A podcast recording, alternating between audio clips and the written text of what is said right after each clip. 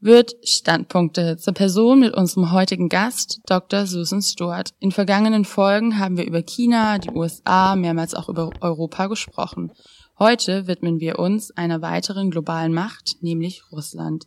Eingeladen haben wir hierzu Dr. Susan Stewart. Sie ist Politikwissenschaftlerin und Leiterin der Forschungsgruppe Osteuropa und Eurasien bei der Stiftung Wissenschaft und Politik in Berlin. Herzlich willkommen, Dr. Susan Stewart. Vielen Dank. Als wir den heutigen Termin vor einigen Wochen vereinbart haben, hätten wir gar nicht damit rechnen können, in welch brisante Zeit wir ihn eigentlich liegen. Doch abseits des tagesaktuellen Geschehnissen wollen wir uns heute Russland aus geostrategischer Sicht widmen und vielleicht ein bisschen die tagesaktuellen Ereignisse beiseite lassen. Bei geopolitischen Führungen in der Welt werden häufig China oder auch die USA genannt manchmal auch Europa. Aber wo ist Russland der einzige Pol der bipolaren Welt? Welche Rolle wird Russland geopolitisch künftig einnehmen? Ja, also Sie haben recht, es ist schwer jetzt von äh, dem Tagesaktuellen äh, ganz abzusehen, aber ich glaube, das wird sich auch einfügen in ähm, die Antworten, die ich Ihnen auf Ihre Fragen gebe. Also was jetzt äh, Russland und äh, die geopolitische Rolle betrifft, ähm, zumindest aus Sicht der russischen Führung, ähm, hat Russland eine sehr wichtige geopolitische Rolle und wird diese auch weiterhin einnehmen. Äh, Russland, in, in Russland haben wir seit einigen Jahren einen Diskurs über eine multipolare Welt, in der Russland äh, sicherlich eine, ein wichtiger Pol ist. Und, und aus russischer Sicht äh, sieht man das daran, dass Russland als Großmacht eine sehr wichtige äh, prägende Rolle in der Nachbarschaft spielt, das heißt in den Staaten, die früher der Sowjetunion angehört haben, äh, und dass Russland eben auch global bedeutend ist. Äh, das sehen wir in den letzten Jahren vor allem in, in Syrien und im Nahen Osten insgesamt. Aber Russland ist auch aktiver geworden in Afrika. In Asien hat eine wichtige äh, Partnerschaft mit China und äh, selbst in Südamerika. Das heißt, Russland hat tatsächlich ähm, diesen Anspruch, äh, diese Rolle auszufüllen. Allerdings realistisch gesehen äh, ist das schwierig, äh, weil Russland hat zwar äh, weiterhin große militärische Macht und ist eine Atommacht, ist im Sicherheitsrat äh, der ähm, UNO, aber ähm, was wir sehen, ist da zum Beispiel im wirtschaftlichen, in der in wirtschaftlicher Hinsicht ist Russland relativ äh, schwach und ist äh, sie, sie äh, es nutzt eher die Schwächen anderer aus, als dass es sozusagen von eigenen Stärken ausgeht. Das heißt, äh, deswegen sehen wir Russland öfter eher als Störfaktor als, als, als gestaltende Kraft verfolgt äh, Wladimir Putin eigentlich wirklich eine Strategie? Also bei den Chinesen sieht man ja, dass da eine klare Strategiepapier vorliegen muss und auch vorliegt. Aber wie ist es bei Russland? Verfolgt Putin wirklich eine Strategie oder lässt er sich von Ereignissen eher leiten? Also das ist tatsächlich ein Punkt, der umstritten ist, auch innerhalb äh, der Fachgemeinschaft zu Russland. Äh, mein, meiner Ansicht nach ist Russland eher Taktiker als Stratege. Ähm, also ich sehe nicht, dass Russland eine Strategie hat im Sinne von einer Liste von Zielen und dann auch noch ein Plan, wie man diese Ziele verwirklichen will. Ähm, also Ziele gibt es oder zumindest es gibt Ideen ähm, oder Überzeugungen, was Russland sozusagen zusteht äh, als Großmacht, äh, wie ich bereits erwähnt hatte. Also eben diese Kontrolle einer eine hegemoniale Rolle in der Nachbarschaft ähm, und dass Russland eben eine entscheidende Rolle spielen sollte äh, international gesehen äh, in in sehr vielen Fällen ähm, natürlich hat Russland auch das Ziel, äh, seine Grenzen abzusichern. Ich denke, im Inneren äh, hat äh, das jetzige Regime unter Wladimir Putin auch das Ziel, die Opposition im Inneren äh, praktisch mit der Zeit auszumerzen. Aber trotzdem, grundsätzlich sehe ich Russland eher taktisch unterwegs Äh, es nutzt eben Gelegenheiten, andere Akteure zu schwächen und es geht davon aus, oder die Führung geht davon aus, äh, dass es besser ist, wenn andere Akteure schwächer werden. Ähm, und das äh, hat zur Folge, dass Russland zumindest stärker auch aus, stärker aussieht, auch wenn es das nicht unbedingt ist. Deswegen ist es so schwierig, zu den sogenannten Win-Win-Situationen mit Russland zu kommen. Er befindet sich ja schon in seiner vierten Amtszeit als Präsident. Können Sie kurz die Amtszeiten analysieren, vielleicht hinsichtlich welcher Tendenzen und Unterschiede dabei auch entstanden sind? Ja, in der Tat, Wladimir Putin ist ja seit 2000 äh, an der Macht. Ähm, also in dieser ersten Amtszeit 2000 bis 2004 ähm, gab es vielleicht zwei Tendenzen. Erstens, es gab einige Reformen im Inneren oder zumindest den Beginn eines Reformprozesses. Und es gab außenpolitisch gesehen äh, ein Zugehen auf den Westen. Viele haben vielleicht noch in Erinnerung seine Rede im Deutschen Bundestag, ähm, die er tatsächlich auch auf Deutsch gehalten hat. Ähm, und auch das Zugehen auf die USA äh, nach 9-11, also nach den terroristischen Anschlägen äh, in, in den USA im September 2001. Ähm, da äh, hat Wladimir Putin sehr schnell auf die USA zugegangen und hat Unterstützung angeboten. Von daher war, glaube ich, vieles möglich. Dann ähm, in der zweiten Amtszeit 2004 bis 2080 äh, bei ihm einen wachsenden Verdacht, was jetzt die Ziele des Westens in Bezug auf Russland und insgesamt angeht. Ähm, da in dieser Zeit hatten wir ein paar sogenannte farbige Revolutionen. Das heißt, in Georgien und auch in der Ukraine äh, gab es eben Proteste, die praktisch zu, nicht zu einem neuen Regime, aber zumindest zu einem Elitenwechsel geführt haben.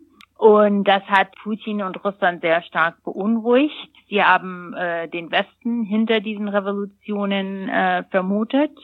Und das drückt sich zum Beispiel aus in der Rede von Wladimir Putin auf der Münchner Sicherheitskonferenz in 2007, äh, wo er ganz klar gemacht hat, dass er die Rolle der USA in der Welt für sehr problematisch hält.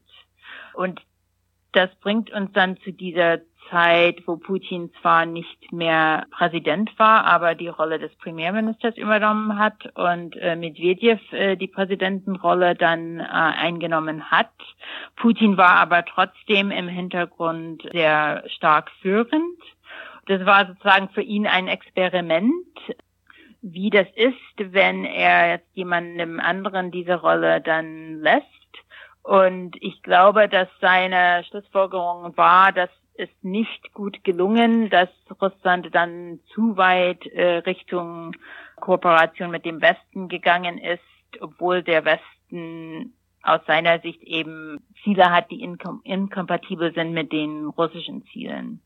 Und deswegen hat er entschieden, äh, 2012 wieder äh, sagen diese Präsidentenrolle einzunehmen und äh, es wurde dann auch inzwischen entschieden, dass dieses Amt äh, sagen für sechs Jahre die Amtszeit dauern soll. Äh, deswegen mm, hat, äh, hat Wladimir Putin dann dieses Amt, also diese Amtszeit ging bis 2018 und da in der Zeit haben wir tatsächlich gesehen, dass er eine viel stärkere Kontrolle auch innerhalb des Landes ausgeübt hat. Es kam zu mehr Repression von Oppositionskräften. Und äh, da sehen wir auch zunehmend, dass Russland eben andere Ziele verfolgt als der Westen, zum Beispiel in Syrien oder auch in der Nachbarschaft. Da gab es ja die Annexion der Krim durch Russland und die Destabilisierung des Donbass. Ähm, die Unterstützung für die äh, sogenannten Separatisten dort durch Russland auch militärisch gesehen. Äh, da haben sie be die Beziehungen zum Westen sich sehr stark verschlechtert und das äh, Verhältnis zu China wurde ausgebaut. Und schließlich in der jetzigen Phase seit 2018 sehen wir, die Außenpolitik ist ähnlich geblieben. Was die Innenpolitik angeht, da sehen wir, dass Putin einen sehr starken Schwerpunkt äh, darauf legt, was wird mit ihm und mit dem Regime nach 2024. Und deswegen hatten wir auch die Verfassungsänderungen, die jetzt in Russland eingeführt worden sind, die unter anderem Putin erlauben, neu zu kandidieren. Ja, Sie haben die innenpolitischen Änderungen in der aktuellen Amtszeit ja schon angesprochen. Dazu gab es ja auch nicht nur die Verfassungsänderungen, sondern auch nochmal eine stärker eingeschränkte Presse- und Meinungsfreiheit oder eben auch die Errichtung eines eigenen russischen Internets, ganz abgekoppelt vom globalen Internet, auf dem der Westen sozusagen Zugriff hat.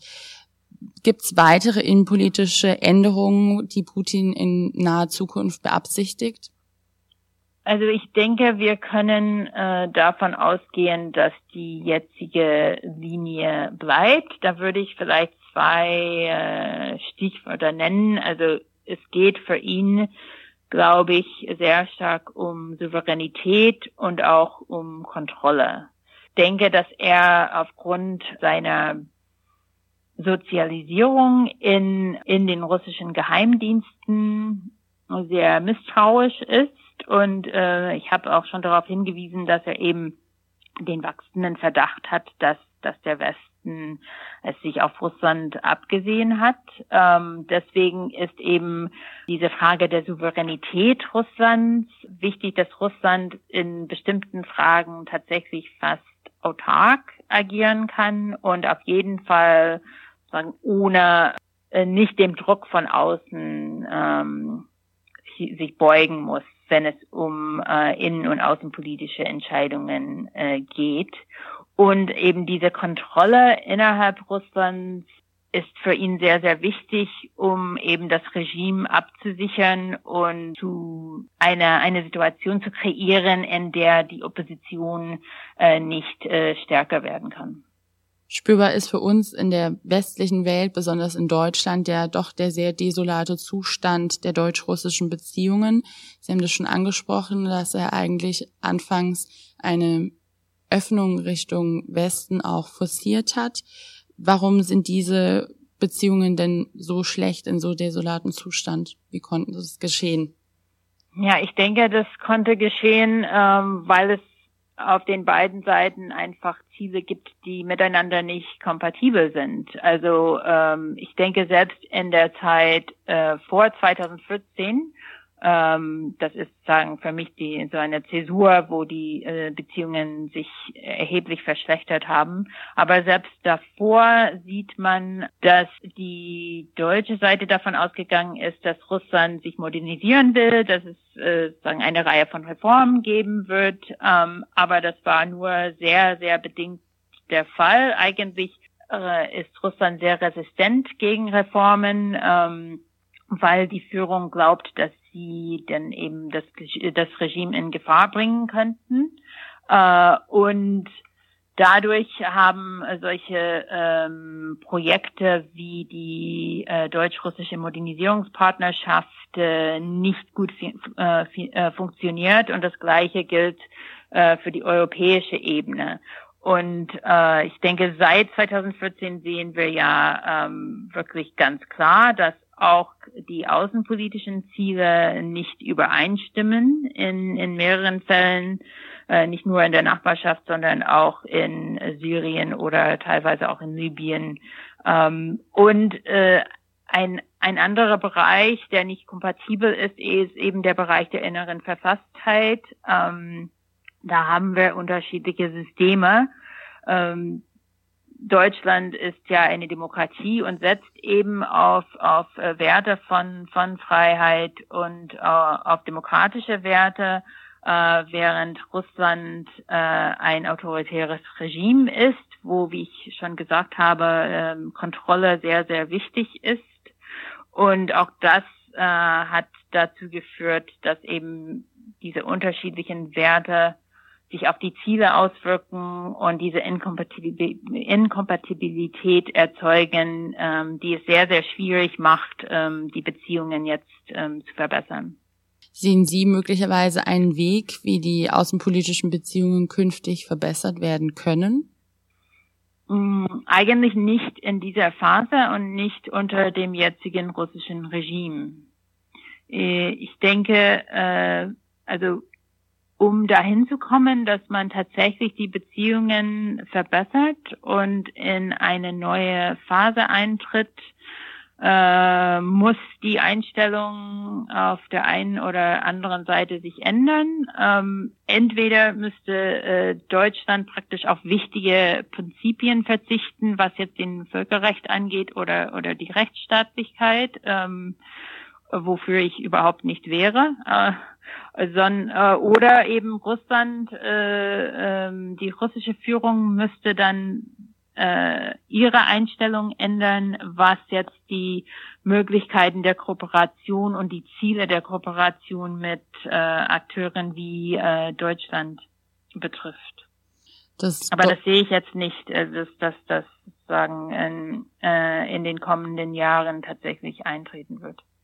Das deutsch-russische Verhältnis ist nicht besonders gut. Das europäisch-russische Verhältnis ist dem eigentlich identisch was man ja immer wieder versucht, ist über wirtschaftliche Beziehungen eine Annäherung auch im politischen Bereich zu schaffen. Wie sehen Sie das hinsichtlich eines gemeinsamen europäisch-russischen Wirtschaftsraumes? Wäre das vielleicht eine Möglichkeit? Mm, auch da sehe ich nicht wirklich, dass äh, Deutschland oder die EU und Russland das Gleiche wollen. Äh, ich denke, wir haben in der Vergangenheit gesehen, dass Russland nicht wirklich an äh, Freihandel interessiert ist. Wir hatten einen sehr langen Prozess äh, innerhalb der EU, äh, wo versucht wurde, ein neues Abkommen mit Russland auszuhandeln. Das ging dann bis 2014 und dann wurden die Verhandlungen praktisch ähm, auf Eis gelegt.